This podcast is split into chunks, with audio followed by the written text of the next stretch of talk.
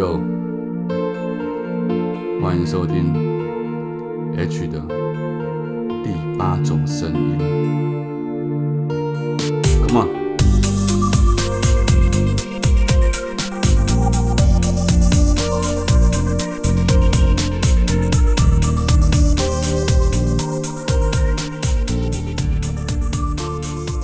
大家好，我是 H，非常欢迎大家今天有收听我们的节目。那今天邀请到我的另外一位好朋友，他是知名的心理咨商师，然后也上了很多的电视节目，也出了很多畅销脍炙人口的畅销书籍。那今天很开心邀请他来这边来跟大家聊一聊关于农作物的啊，不是关于这个。每个人的心态以及他出这些书，我其实本来今天想聊找他聊这个写作的一些技巧了，但没想到他开始录之前跟我提到了其他部分相关他个人心得累积起来值得跟大家分享的一些部分，但我想都可以聊，都可以聊哈。让我们来欢迎心理呃临床心理师洪培云小姐。好，H 好，各位听众朋友，大家好。培云好，好久不见，最近在忙什么呢？最近就忙着写第五本书，然后还有呃，当然还有就是很长，一直都是呃临床心理师嘛，还有接案啊等等这些。我知道裴云出了每一本书都把它当自己的小孩一样看待哦。然后你要不要讲一下你出了哪几本书？因为可能有些听众朋友对你有还不是那么理解，还不是那么熟悉的时候。你可不可以稍微介绍一下你出过的那些书？他们可能听到书名就会说：“哦，原来就是你写的那种感觉。”好，呃，我的第一本书叫做《人际剥削》，好，然后第二本书呢叫《微笑忧郁》，然后第三本书呢叫做《为什么关系融洽另一半人出轨》。哦，这本书名有点长，我常常都会 有点 讲错。然后第四本书，呃。叫做心理防卫，对，就目前出了这四本书，然后都是在宝瓶文化出版的。对，这四本书我知道都卖的很好，对不对？而且都有卖到国外去，还是就不是都 就很就就第一本书跟第二本书有卖出几个国家的版权这样子。嗯，因为我我印象中我看到过韩国版本的封面。很有味道，我忘了是哪一本了。我觉得会让 H 就是眼睛一亮的，应该是微笑忧郁，就是它有一个它是粉红色跟粉橘色的封面，然后有一颗银色的泪珠。裴云其实也是也是这可以说了，就是也是离婚过一次嘛，也是走过走过这一段婚姻的，也是走过这种婚姻的伤痛期。那也是因为这些人生的经验，让你会写出这以下四本书。我就很想请教说，这四本书写的时候，是不是都有当时的时空背景？比如说是离完婚之后，你心里面就出产生一个念头，我想要写某一种书来告诉大家离婚不好，或者是另一半为什么会怎么样，另一半为什么会做什么坏事，这种心里面的层面的一种自我对答，是因为。在不同的不同的时空背景之下，所以让你想要写不同的这四本书吗？其实我觉得这是一个非常有意思，而且我觉得真的是也可以分享给很多有想要写作创作的人的另外一个一个一个切入点吧。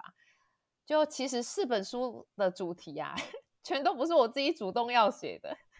都是出版社，就是宝瓶文化找我写的哦啊，那怎么都好像看起来都是你自己切身的经验 这么动人吗？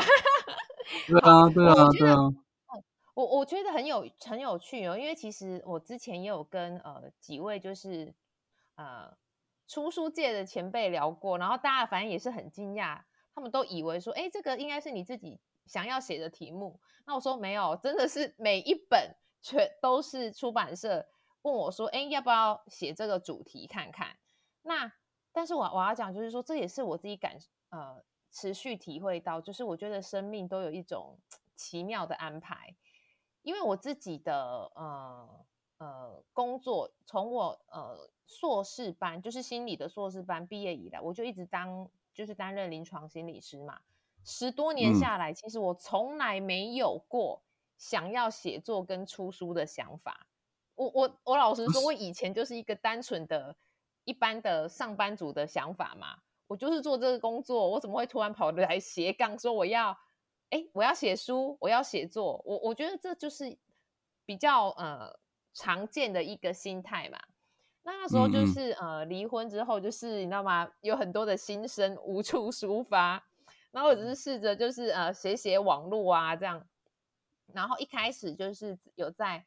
大人学就是写了几篇文章，然后呢就很幸运的被出版社看到，那出版社就来找我谈。那很有趣的就是，因为我早年不是早年，一直到现在都一直是临床心理师嘛。那临床心理师什么东西不多，就是个案的生命故事特别多。嗯，所以换言之，呃，我我在想，也许每一位心理师应该都有。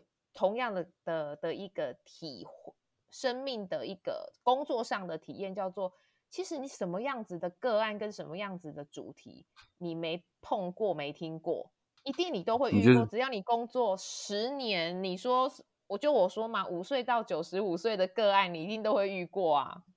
嗯嗯嗯嗯。那只是说，那哪一些主题跟你亲身的生命经验又有更多的呼应跟共鸣？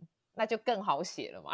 那那你现在前面这四本书，你说都是出版社主题是他们要求的吗？呃，他们提出，然后找我讨论这样子。那那第第五本呢？你现在的第五个小孩也是这样吗？还是有你自己想要比较？是也是。那第第五个小孩可以透露一下他会长是他是什么样子吗？也是心理类的书啦。嗯嗯，我我猜是了，但我是说他可能会比较偏向哪一个部分？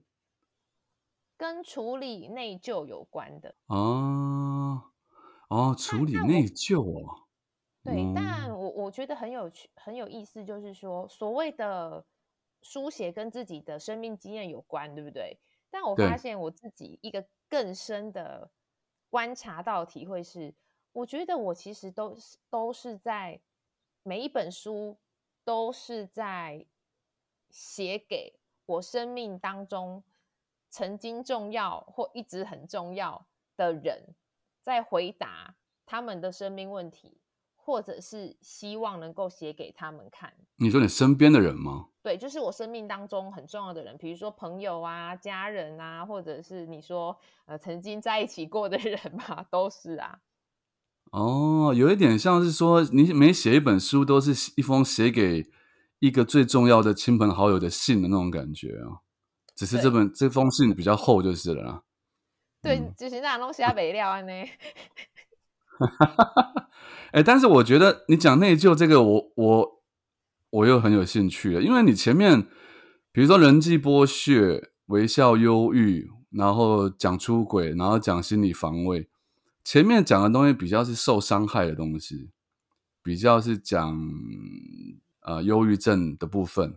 但是你说到内疚怎么样去，我我不知道，可能你你讲的这这一部分可能是比较像补救的感觉，比较像是疗愈的感觉，好像慢慢又又收回来到一种更内敛的一个一个一个地步啊。所以，因我觉得这一本书的主题就是第五本书，它会写到一个更深到，就是说某个程度上，坊间我们看得到心理主题就是我是受害者。我是原生家庭的受害者，我是亲密关系的受害者的书嘛？可是，嗯，也许很多时候，我相信 H 一定很有共共鸣，就是说，很多时候也没有分的那么清楚，就是受害者、加害者这种的的这种这种那么第一层的判断。那有没有一些他一开始看起来像是加害者，或者是他确实做了不好的事情，可是如果他有想要。道歉，他觉得愧疚，他有罪恶感，那怎么去处理这一块？因为其实这一块如果能够处理，不不只是能够让他走出那一个愧疚的负罪感阴霾，其实他也能够回过头来，其实对于那个也许曾经造成伤害的人，达到一个共同生命的一个提升嘛？你你讲到这个，我想到有一次，我好像在某一次座谈会上面，然后就是来了很多家长嘛，那当中就是呃提到家暴的一个部分，然后有一个爸爸他就举手说他曾经做过这样的行为，那当然他开始讲的时候，旁边很多妈妈就会很很很鄙视他的眼神，可是他就讲说，大概几年前十几年前，他把酒戒了之后。他家暴的行为就再也没有发生了。他决心让自己做一个更好的人，然后他就弥补了他自己心里的那一块，然后就全场鼓掌，这样给他欢呼。我就觉得那个就真的是，因为他他就他就讲到说，因为他当初他觉得自己很内疚，对于他曾经动手打过的太太跟小孩来说，这样当然那就有很多层面啦，很多方向，不是只有说只有家暴这一块，做做错事或做坏事。罪恶感什么的都很很很多，我自己也有很多内疚的部分。这个要要要让我来挖吗？好了，开不用不用不用了，不用不用。呃，比如我刚刚本来自己想讲，比如说感情之类的。嗯，好，我我跳下一题了。哎，有有这个我有写哦，这个我有写在里面。写什么？你写什么？感情的内疚啊，不管是比较容易让大家联想，就是比如说负心，然后后来的后悔嘛。可是我觉得，其实内疚有非常非常多的层面啊，也包含了我当初如果可以多做一点事情，也许会比较好。可是我当初可能因为各种的原因，所以我没有去做啊。这有点像叫叫做懊悔之类的。懊悔，对，都是就是这这一大区块这样子。OK，越讲，我们现在不是在打新书，好多还没有生出来，我赶快回到 今天的主题。没关系啊，没关系。好了，我问你下一题啊，就是说，比如说，一般就是心理师他们在写书的时候，大部分都是写跟心理背景相关的嘛。但是像现在你已经出到第四本，要写第五本了，你会不会有想过说，哎，我干脆就来写一些跟心理毫无相关的内容？如果有的话，你会不会想说，你自己想尝试写什么？我觉得这大概就是要到我的回忆录的状态了吧？回忆录，就是呃，应该这么说好了。我觉得现在毕竟我的心理师的这个专业的角色跟成分比较重嘛，但我我也我也非常坦白的说，其实我从来不是以单一这个角色在看我自己的全人生嘛，我有非常非常多的面貌。那只是说，我现在在写心理师的书籍的时候，我还是会放了比较多跟心理学或者是灵性哦这些比较相关的东西去写。我还是希望可以让大家会觉得更有一种脉络可循。那你说心理师写书，好，我现在在看访纲哦，会不会有一些呃一些限制？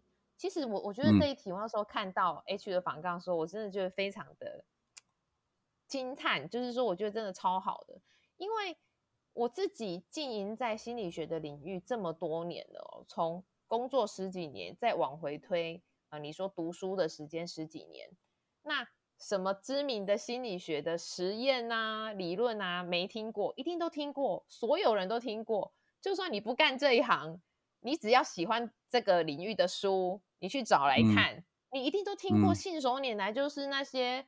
呃，什么地锚效应啊，呃，什么禀赋效应啊，厌恶损失啊，或是小白老鼠的实验嘛，就很多。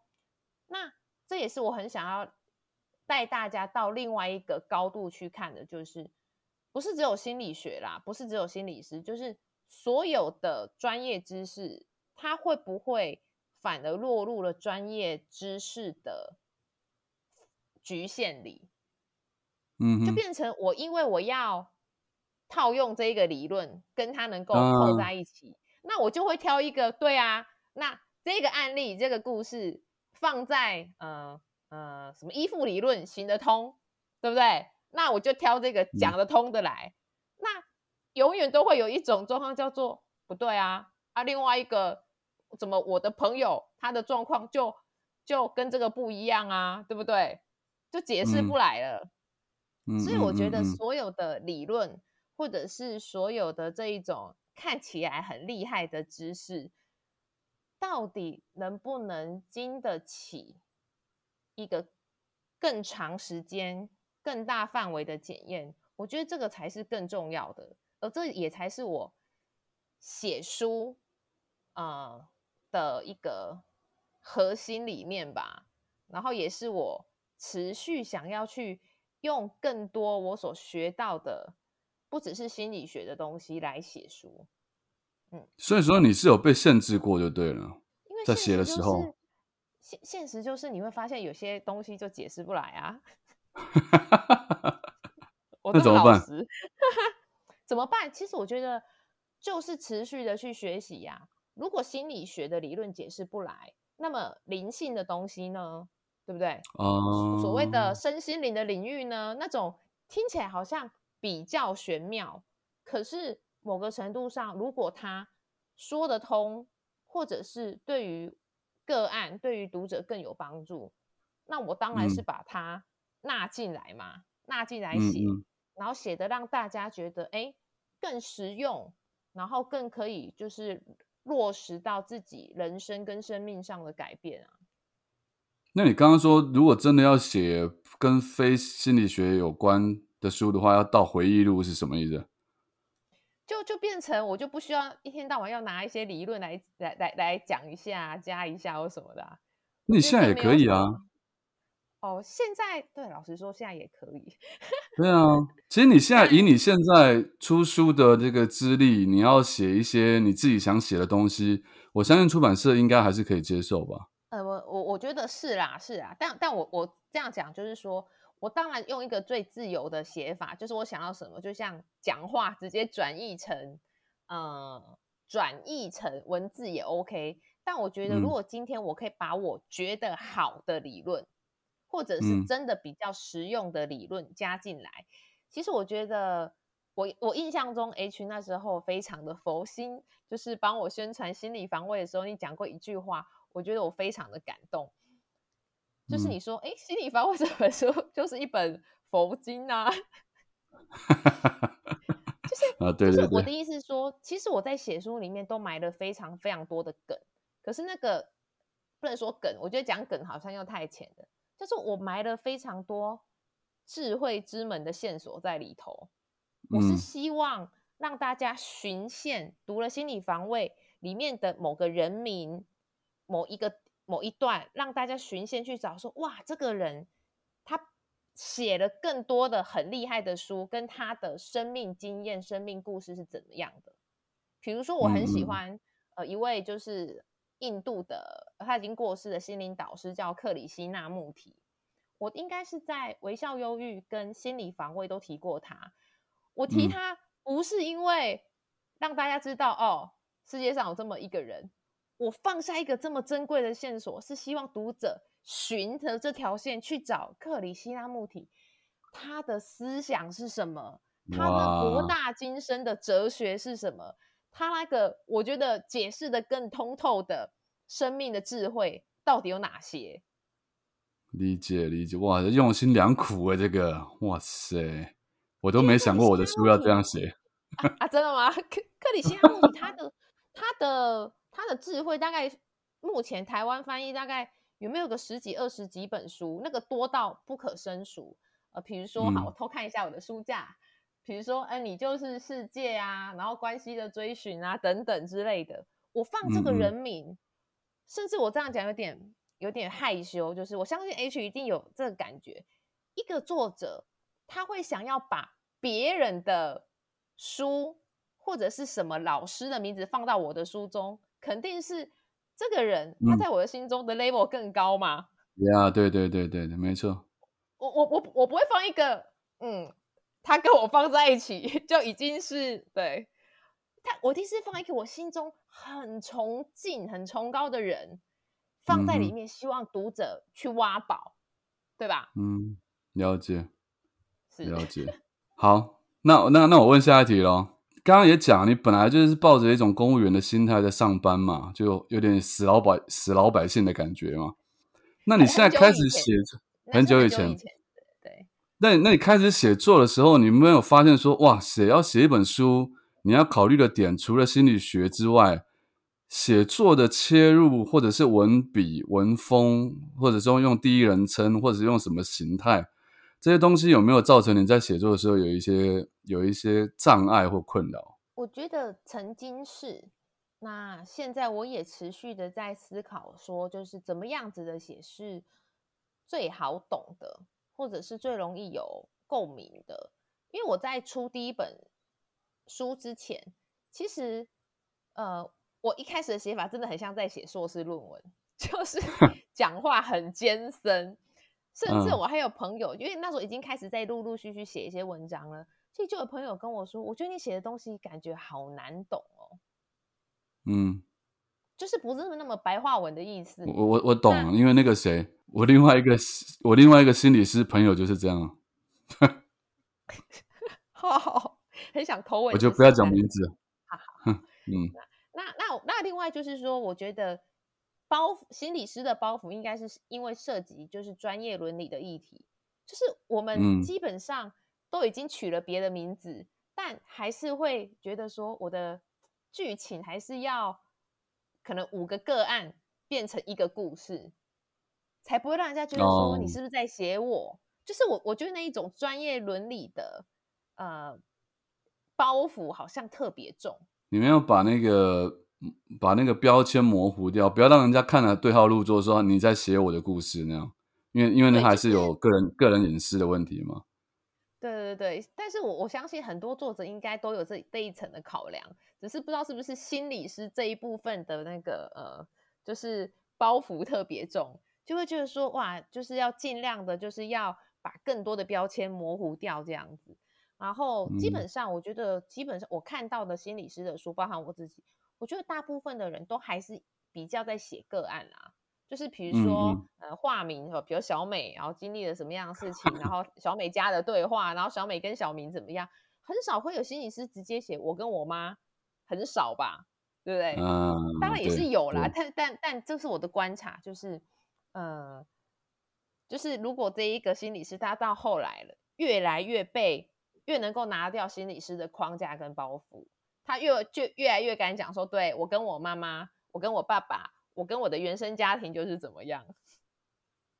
哎，这个很有趣，这好像，这就好像就是这几年，比如说我跟邓医师同台上电视节目的时候，邓医师他就现在越来越越敢讲说他自己跟他的妈妈是什么样的情况，对他就会敢敢讲出来。他在早期就比较不会讲这样的事情，但我不知道 H 会不会一种感觉，就是我觉得越是讲自己的东西越动人，一定的，一定的，一定的。你你第一人称描述，那都是完全是自己的最打从内心的感受嘛。你要用第三人称去描述说小明他怎么样怎么样，那感觉就是你在讲一个故事，它不是你内心的感受，你讲的是小明的感受怎么样，那是推敲出来的，所以听起来肯定。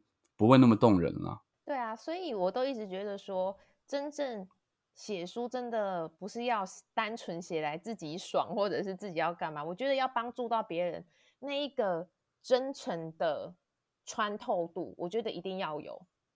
嗯，不然同样的时间干嘛干嘛来写书，对不对？出去玩啊，去看去看电影啊，对不对？是不是很开心啊？可是我一直觉得说，写书真的就是我一直觉得写书。或者是任何的写作，就是法布施嘛。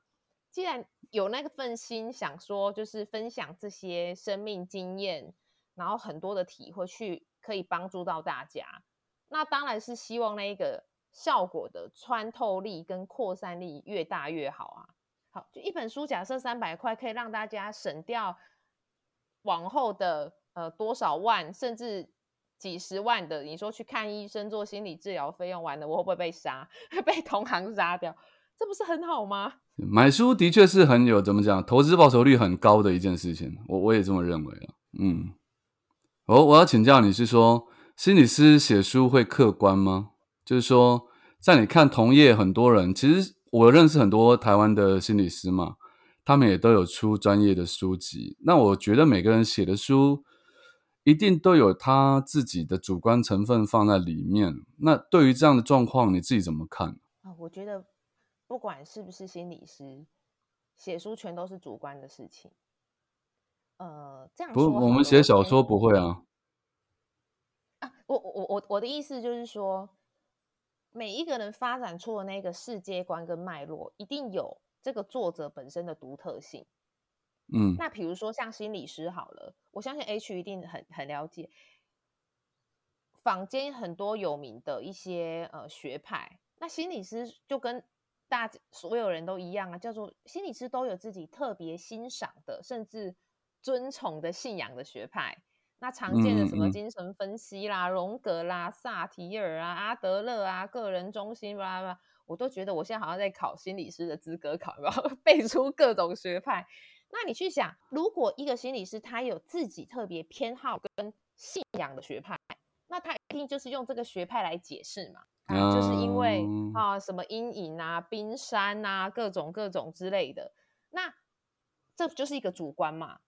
那我觉得我都、嗯我就是一个我没有特别信仰谁，我觉得只要好用的，我就会拿来，然后尽量的把它融会贯通，让我让它更有我看到的，或者是可以用来解释的更全面的东西。了解，外就是说，你想想看，那个主观也有可能，每一个心理师一定都有自己擅长写的主题领域嘛，嗯或者喜欢的主题领域，嗯比如说亲子类的，然后嗯感情类的。那亲子还有分跟小孩的，还是跟原生家庭的，对不对？或职场类的，那这里面不嗯都有自己的一种独特性跟主观的东西在里面吗？跟他个人的成长历程或他关注的重点有关就对了啦，应该这么说。好，那我最后问你请教，就是说这个好像你后来有回我，你说心理师可以做到创建自己的理论吗？因为你刚刚提到很多理论嘛，就是很多可能大家都知道什么效应啊，什么什么定锚理论啊，什么什么的。那你自己也有曾经去建立过一种其他学派也好，或者是你们之前研读过的书籍里面没有出现过的思想凝结凝聚了，这个是不是等于要写写出一套论文的那种那么那么难的事情呢、一种新的理论，我我觉得，如果从比较古呃古早时候的的做法跟脉络，就是啊，可能要去考上一个博士班啊，对不对？然后要来，因为博士班跟硕士班的差别就是，他是要去创创建一个新的东西嘛全新的东西理论嘛。那其实很妙，就是我在我写第一本书《人际剥削》的这一个这个 turn 这个词，就是我自己 生出来的，我也不知道哪边的灵感跑过来这样哦子的、啊。人际剥削这个词是你自己写出来的哦。这四个字，哎、我还以为这是一个已成的理论嘞，听起来很像，很像，嗯，什么情绪勒索啦，对对对对不对？对是不是很像，对不对？那很很妙，就是它真的是出自我，出自我哎、哎、很棒哎，难怪这本书卖的很好。可能打到一些一些人心中很大的痛吧。是哈，所以你接下来的第五本也会有类似创建这样子的名词吗？或者理论？其实我我一直都在想，每一个创作者应该都很想要写出一个就是属于自己的独特性的东西，因为因为其实一样东西就不需要再来创作了，没错不是吗？而且也是因为月薪的，我我觉得那些创作创建自己的理论，我觉得比较像是它不一定是从零到一全新的，但是它有可能是融会贯通更很多之前已经有的东西，而变成一个新的嗯面貌。嗯而而这个新的东西，它可以用来解释得通更多人生的困境，而且解释得通的同时，它又真的更实用，能够带来好的影响。嗯，不然我我同样一套东西，那干嘛我写就都有人写了，不是吗？很厉害欸。我觉得裴云真的深藏不露，就是你外表看不出来。我这样讲有点失礼，外表看不出来什么意思？就是你的你的外表看不出来，你的内在有那么丰富的想法跟思考逻辑在。说真话，因为你的外表看起来比较单纯，比较无害，不像有些人他可能会比较包装外表，会好像看起来很精明干练，很能力很高，然后资历很深什么。我没有要影射谁，我怕大家想想多了。对，但是你看起来就是一个干干净净的，就像你讲啊，像个上班族，然后每天生活非常规律。你的生活规律真的是我认识的人里面少数的规律了。你你要不要讲一下你生活？你生活有？多规律？你要不要讲一下？早我就早上三四点起床啊，然后看书嘛。那因为我我正在写第五本书，所以我就变成原本早起看书的时间就会先用来写作，因为那时候是最安静、最可以嗯专注的。然后如果写完时间还够的话，我就读一些些，然后再出门练瑜伽。嗯那基本上练瑜伽大概九点以前都可以完成。那接下来你说去呃治疗所接案啊，或者是演讲啊，或者是上电视节目这种需要跟人类 不是、啊，就是需要跟群众接触的工作，就是在呃阅读、写作、练完瑜伽之后的的的事等一下，等一下，那工作结束之后，，三四点起床，请问你几点睡啊？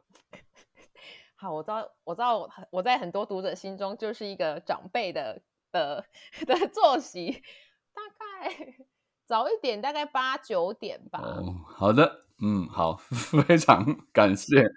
除非我有，除非我最近有追剧啦，追剧就会可能多看了一集，那就可能到不会晚超过十点呢、很棒啊，很棒！我觉得你整个人都在贯彻这个所谓身心灵的实践呢。哦，不管是生活作息，然后内在的，你说读书，然后创作，然后你的为人处事，我觉得非常棒啊。那讲到差不多我们节目最后，我想你给我的观众，哇，讲错，我的听众朋友一些建议，就是在你看过这么多的关于心理学的书之后，然后你自己经历过你的人生的一些问题跟风暴之后，对于他们来说，面对感情或世界上的爱情，你会给他们什么样比较大方向的建议，或者是尤其在这个时代啦，我觉得不管是哪一种感情上的受伤，你说亲情上的，很多人就是跟自己的父母亲有很多的心结嘛，或者是爱情上的啊，遭遇背叛啊、劈腿啊、哦等等之类的，从此无法相信感情，无法相信人性。其实我一直觉得说，永远所有生命的问题都是回到自己。嗯你把自己的伤修好，然后即使有伤疤还在，那你继续往你的人生的前面走，你持续的前进，你一定好，一定可以看到新的美好的风景。这个不需要你看，你从你的生命去验证，你去走出去，你走出去往前往前走，一定是看到不一样的风景啊。但是如果一个人他持续的停留在原地，围绕在他生命当中的，就永远就是那些已经发生的，可能不见得喜欢的事情，或者是不喜欢的人，或者是那些伤害。可是当你往前走的时候，你有可能是既往前走又往上走，而所有人都一样。当你爬得越高，站到一个生命更高的角度去，你去看的时候，原本你曾经觉得生命当中那颗大石头，当你爬到三十层楼高的时候，曾经那个大石头、大障碍，就只是一颗小沙子而已啊！嗯我知道听起来很老梗，可是所有的人，所有的人，呃，所有走过来的人，一定都是告诉你这么老梗，可是却又如此真诚的话。怕了就是他那你能够摆脱怕了就是他不敢继嗯续往前走，停停住了就完蛋了，对不对？这么说好了，我觉得如果是你真的已经深陷风暴，而且是在最开始打击最深最大的时候，没有关系，你就让自己陷下去吧。但是你要记得起来，我觉得所谓的允许自己陷下去的意思是说，你允许自己很悲伤、很愤怒、很失望，你允许自己有这么一段的暂停跟休息。可是暂停，呃，暂停半年跟暂停十年，那是差很多嗯的，对吧？那你只要在这个你最难受、最痛苦，你需要抒发、你需要发泄的时候，让自己爆哭，让自己暴瘦，我觉得都没有关系，因为人生很长。你用半年的时间去那边痛哭，你要到处求神问卜，你要去算命也没有关系，但是你不要花太多钱然后会不会被或或或者是被诈骗，这样就好了。然后你慢慢的、慢慢的开始愿意往前走了，你一定会遇到愿意来帮助你的人。嗯而这些帮助你的人，说白了叫做你生命当中的贵人。而这些贵人很奇妙嘛，他以后还会变成你的朋友，像呃呃 H 就是嘛，我以前也就是万 H 的万千读者之一嘛，就是什么伤心落泪的时候看到，哎呦这一篇好好安慰这样子，怎么会有一天突然变来宾呢？对不对？别这么说，嗯，好，好啦，那今天就时间也差不多，非常感谢裴云跟我们在这边聊了这么多，分享了他。走过来的经验以及创作的一些经验，那如果大家有兴趣的话，也可以去搜寻一下洪培云他写过的书啊，有四本，我相信你们到书店去看都会看得到。人际剥削、微笑忧郁、为什么关系融洽、另一半扔出轨，以及第四本心理防卫。当然，我们最期待的是下一本关于内疚的的书哈。然后，呃，如果要找我相关的资讯，也可以到 IG 或脸书去搜寻作家 H。那就今天谢谢裴云，好跟大家 say 个 goodbye 吧。谢谢 H，谢谢，谢谢，拜拜。